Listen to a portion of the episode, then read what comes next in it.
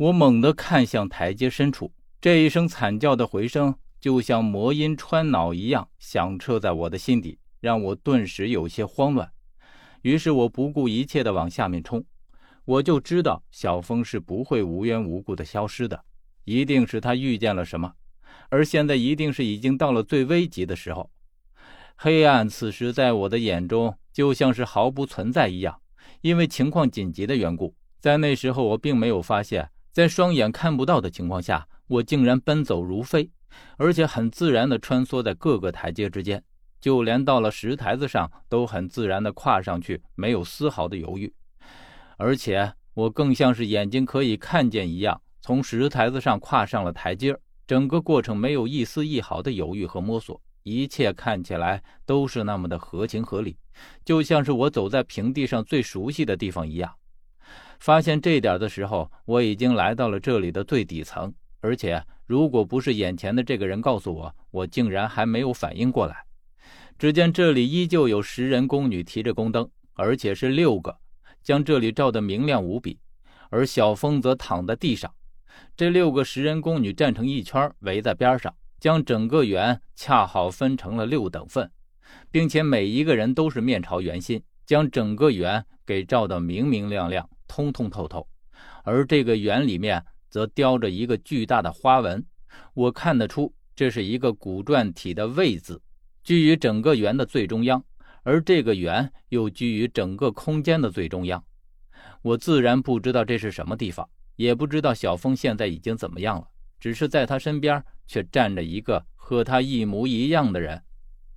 看到这个情景，我瞬间惊呼出来：“你是小峰的哥哥！”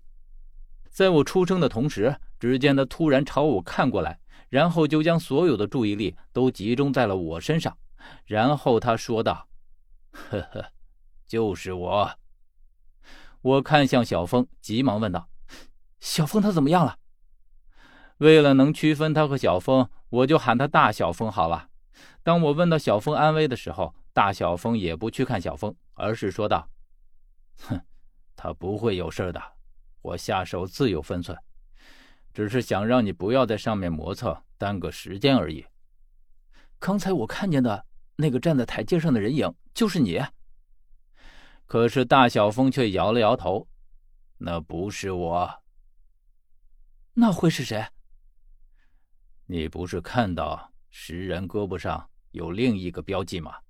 就是他的。”我觉得听了大小峰的话，反倒有些不解了。难道说这个人也和我有一样的想法，在石人上做了个标记？可是为什么他却找不到下面来？而且之后我也没有再遇见过他，这是怎么回事？大小峰只是看着我，却一句话也不说。直到我看到他，察觉到他那样的眼神之后，才问道：“这是你的计谋？”大小峰说：“这里的设计和玄魂梯有异曲同工之妙。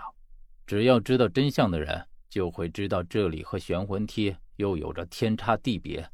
越是聪明的人，越容易被困在这里面。”而且，事实上，这也是一个迷宫。你是如何能够毫无阻拦的走下来的？想必你应该比谁都了解。我我并不知道啊。可是大小凤却笑了起来，呵呵呵呵。这个地方就算十殿阎罗都没人进来过，而你为什么却在黑暗中丝毫不受阻拦？你难道？就没有察觉到你刚刚下来的时候的异常吗？这里明明是一片漆黑，你就好像能够看穿黑暗似的，一路飞奔下来。什么时候你又有夜视的能力了？我倒是还是第一次听说。而且你知道这里是哪里吗？大小峰不紧不慢地说着，他不说还好，一说我还真的被他的话惊得失了神。我刚刚竟然就是这样畅通无阻地走了下来。面对他的提问，我摇了摇头。他又说道：“这是通往下面去的通道，至于是通往哪里的，没有人知道。或许是传说中的长生墓，或许不是，谁知道呢？”说着，他顿了顿，又继续说：“所以，只是因为这样，这个迷宫一般人根本就无法一次找到出口。我在这里撞了不下几百次南墙，才找到了它的出口。我自认为在十殿阎罗之中实力不弱，连我都要如此，更何况他人？可你却只是一次就走了下来，你就不觉得奇怪吗？我再次惊得连连后退，自己问自己：怎么会这样？而这时候，大小凤又说道：“真相只有一个，因为你来过这里。”当你还是他的时候，何远，你就是他，他就是你，你们从来都不分彼此，而你却从来不相信这个事实。